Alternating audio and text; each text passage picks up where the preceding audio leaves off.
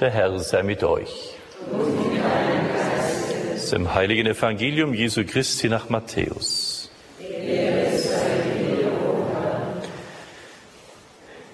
In jener Zeit sah Jesus einen Mann namens Matthäus am Zoll sitzen und sagte zu ihm, Folge mir nach. Da stand Matthäus auf und folgte ihm. Und als Jesus in seinem Haus beim Essen war, kamen viele Zöllner und Sünder und aßen zusammen mit ihnen und seinen Jüngern. Als die Pharisäer das sahen, sagten sie zu seinen Jüngern, wie kann euer Meister zusammen mit Zöllnern und Sündern essen? Er hörte es und sagte, nicht die Gesunden brauchen den Arzt, sondern die Kranken.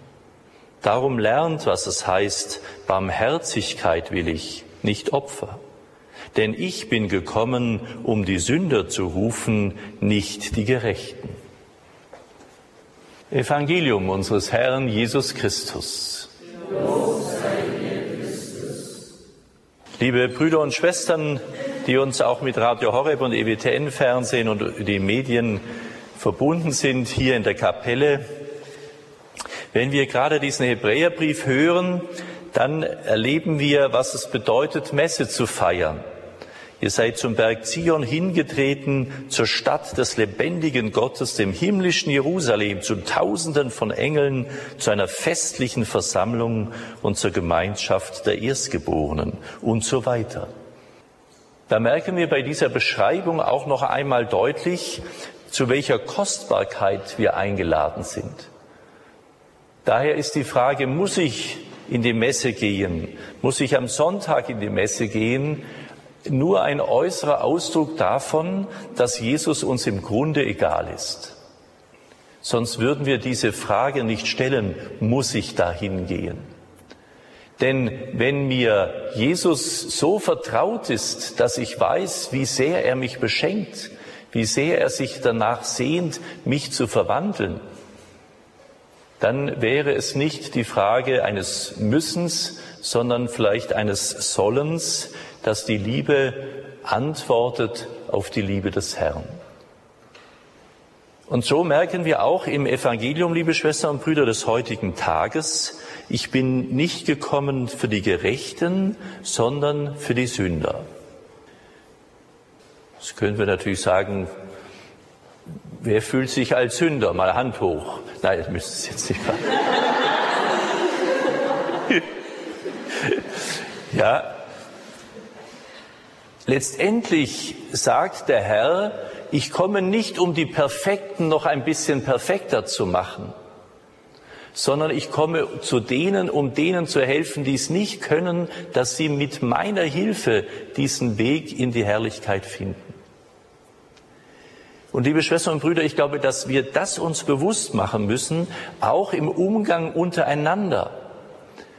Stellen Sie sich mal vor, in Ihrer Gemeinde vielleicht 500, äh, 1500 äh, Katholiken und es gibt eine, einen Mann, der liederlich lebt und der kommt am Sonntag nach 20 Jahren zum ersten Mal in die Kirche würden sich da die Gemeindemitglieder freuen und sagen, schau, wie schön der Herr hat's mit ihm geschafft. Oder würden wir nicht eher sagen auf Schwäbisch, jetzt kommt die alte Sau auch noch und jetzt kommt auch noch in Kirch? Wie gehen wir miteinander um? Und so haben wir uns jetzt auch in diesen Tagen Gedanken gemacht, wie gehen wir in unserer Familie miteinander um? Erwarten wir, dass der Ehepartner, Mann oder Frau oder die Kinder oder die Schwiegereltern, die eigenen Eltern perfekt sein müssen. Und leid nicht ständig darunter, dass ich nicht perfekt bin, aber, und weil ich nicht perfekt bin, muss der andere eigentlich perfekt sein. Zumindest mein Kind muss perfekt sein, wenn ich schon nicht bin. Und da sehen wir, dass wir Menschen völlig überfordern mit dieser Erwartung.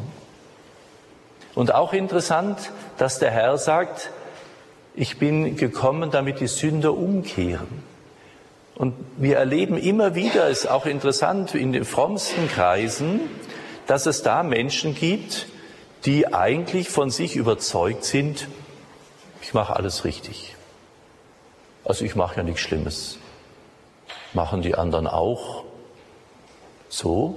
Und da muss ich mich dann immer wieder fragen, ja, also wenn du so fabelhaft bist, dann könnten wir entweder den Heiligsprechungsprozess schon während des Lebens einleiten, oder ist Jesus völlig umsonst für dich gekommen? Weil wenn du gar keine Erlösung brauchst, wozu kommt dann Jesus in die Welt? Hättest du die Welt vielleicht erlösen können, weil du so gerecht bist, weil du so perfekt bist, weil du so alles richtig machst oder zumindest weiß, wie die anderen es richtig machen sollen.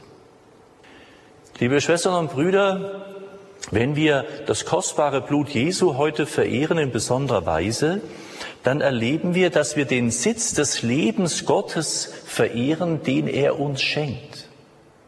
Wir haben am Anfang der Exerzitien äh, gesagt, dass wir Tempel des Heiligen Geistes, lebendige Monstrant sind, dass Gott in uns lebendig sein will.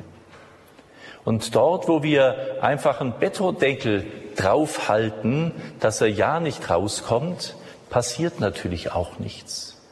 Denn in der Taufe geschieht gleichsam, dass wir einen Samen einpflanzen oder einsäen in, dieses, in diese Seele des Menschen. Und das ganze Leben soll eigentlich dazu dienen, dass dieses göttliche Leben sich immer mehr entfalten kann und durch ihn wirken kann. Und so lädt uns auch Papst Franziskus in einer Predigt im Weltfamilientreffen ein, dass wir eben auf dem Weg sind und dass wir auch in einer Beziehung auf dem Weg sind, miteinander uns zu entwickeln. Und dort, wo wir abgeschlossen haben, einander weiterzuentwickeln, abgeschlossen haben, einander zu vertrauen, abgeschlossen zu haben, miteinander zu sprechen, abgeschlossen haben, dass wir sagen, es war immer schon so, es ändert sich eh nichts mehr, es hat gar keinen Wert. Der Herr kommt und lädt diesen Matthäus ein, diesen Zöllner, der jetzt mit lauter schrägen Gestalten ankommt, die alle verachtet sind. Der trifft sich mit nur Verachteten zu dieser Zeit. Und es wäre interessant, mal ein Bild zu malen mit allen Verachteten ähm, ihrer Familie, mit den verachteten Freunden ihrer Kinder, mit den verachteten Menschen, wo sie sagen, also die, boah, mit denen aber auf gar keinen Fall. Und da zu erleben, da sitzt der Herr mit denen gemütlich und feiert. Da kann es ja passieren, dass wir sagen, das ist eine Frechheit. Also jetzt bin ich doch so fromm. Und jetzt gehe ich doch immer am Sonntag in die Kirche. Und jedes Mal spende ich eine Kerze und tue noch am Ausgang noch was ins Kessel hinein und bete auch regelmäßig meine Novenen oder was auch immer. Und jetzt sitzt er zu so Leuten hin und nicht zu mir. Das geht ja gar nicht. Und dann merken Sie, wie schnell wir in der Hölle landen, weil wir nicht bereit sind, die Barmherzigkeit, die der Herr von uns will, zu leben. Weil wenn Sie sagen, mit dem auf gar keinen Fall der, im Himmel, dann sitzen Sie schon in der Hölle. Wo sollen Sie denn sonst hin, wenn Sie mit dem nicht im Himmel sein wollen? Und das können Sie sich überlegen, wenn Sie so Ihr Leben zurückverfolgen, liebe Schwestern und Brüder, auch gerade wenn Sie zu Hause jetzt auch äh, alt und betagt vielleicht sind, zu überlegen, wo sind denn da Leichen im Keller, mit denen ich auf gar keinen Fall Vergebung, Verzeihung oder gar Versöhnung haben möchte. Wenn, dann können wir nämlich auch nicht zu diesem Hochfest der Herrlichkeit Gottes ziehen, so wie wir es im Hebräerbrief gehört haben. Denn ich kann nicht gleichzeitig mit jemandem mir vorstellen, mit dem zur Kommunion zu gehen und gleichzeitig ihn abzulehnen.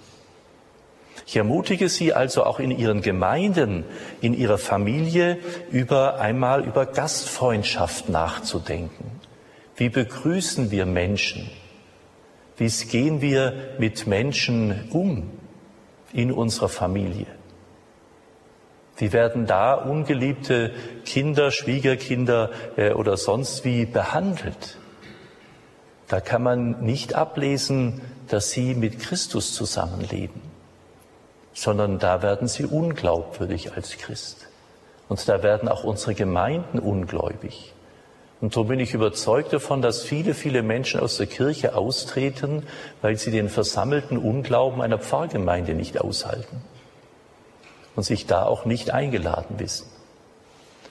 Wenn Christus mit dem Matthäus, mit den Sündern und Zöllnern zusammen speist und uns einlädt, Barmherzigkeit will ich, dann lädt er uns auch ein, mit uns selbst barmherzig zu sein, aber eben auch mit den anderen. Wie man mit Menschen umgeht, die Unrecht getan haben, möchte ich, ich glaube, ich habe es in diesen Tagen schon mal erwähnt, es gibt in der CDF-Mediathek einen Film, der heißt Honeckers Pastor. Empfehle ich Ihnen in diesem Hinblick unbedingt anzuschauen, denn diese Familie des evangelischen Pfarrers nimmt Honecker und seine Frau nach der Wende auf, die, wo er sterbenskrank nirgendwo mehr unterkommt. Und die Frau des Pastors sagt, wir nehmen ihn auf, wie wir alle Gäste aufnehmen. Die Gemeinde und viele andere, selbst die evangelische Kirche, tobt, dass die das tun. Aber sie leben ihre christliche Gastfreundschaft. Wenn wir da ein bisschen ein Stück davon ab, äh, uns abschauen können, dann bin ich überzeugt davon, dass unsere Familien neu lebendig werden können, dass unsere Gemeinden plötzlich merken, wir freuen uns über Menschen, die auch anders sind als wir. Es gibt interessanterweise als Schlusswort vor einigen Jahren gab es eine sogenannte Shell-Studie, eine Milieustudie. Da gab es, glaube ich, zwölf verschiedene Milieus die da benannt werden. Interessanterweise gab es zwei Milieus, aus denen hauptsächlich die pastoralen Mitarbeiter stammten. Und zu, aus, Mitglieder aus diesen beiden Milieus waren auch Kirchen zugehörig. Alle anderen Milieus nicht. Da sehen wir auch, was es heißt, missionarisch tätig zu sein. Wir sammeln nicht nur Menschen, die mit uns nett sind, sondern wir bringen Menschen Christus. Vor vielen Jahren war ich in einer Pfarrgemeinde, äh, beim Jahr 2000 natürlich, und da sollte am Silvester ins neue Jahr 2000 also ein ökumenischer Abend sein. Und die Überlegung war, in der evangelischen Kirche ein Festmahl zu machen und man alle da, alle sollen da eingeladen sein. Die Überlegung war damals, dass, glaube ich, dieser Abend 60 Mark kosten sollte. Und dann habe ich gesagt, da wollt ihr alle dazu einladen. Denkt ihr an den Sozialhilfeempfänger? Nein. Denkt ihr an den Arbeitslosen? Nein. Denkt ihr an die fünfköpfige Familie? Nein. Ihr denkt nur an eure gutbürgerliche, saturierte Mittelschicht. Und in dieser Denke, liebe Schwestern und Brüder, betreiben wir häufig Pfarr Pfarrvereine, nenne ich es jetzt mal, Heimatvereine, die sich halt Christen nennen und nicht mehr Blaskapelle. Dort, wo wir die anderen aus dem Blick bewusst herauslassen oder bewusst rausstreichen, werden wir nie glaubwürdige Christen sein, weil wir nicht das tun, was der Herr hier im Evangelium getan hat. Wenn du dich deiner eigenen Schwäche bewusst bist und aus deiner eigenen Schwäche weißt, ohne dich, Herr, kann ich gar nichts, aber mit dir kann ich über Mauern und Wälle springen, dann kann ich auch jedem anderen, der mir fremd ist, gut sein. Dort, wo ich denke, ich muss perfekt sein und das vortäusche und wir meinen, wir müssen als Familie perfekt, ein perfektes Bild den anderen abgeben, dann kann zu uns nie jemand kommen, der die Hilfe Jesu Christi braucht. Bitten wir also den Herrn, dass er durch uns sein kostbares Blut den Menschen anbieten kann, dass das Leben neu wird und dass die Menschen ihn entdecken können. Amen.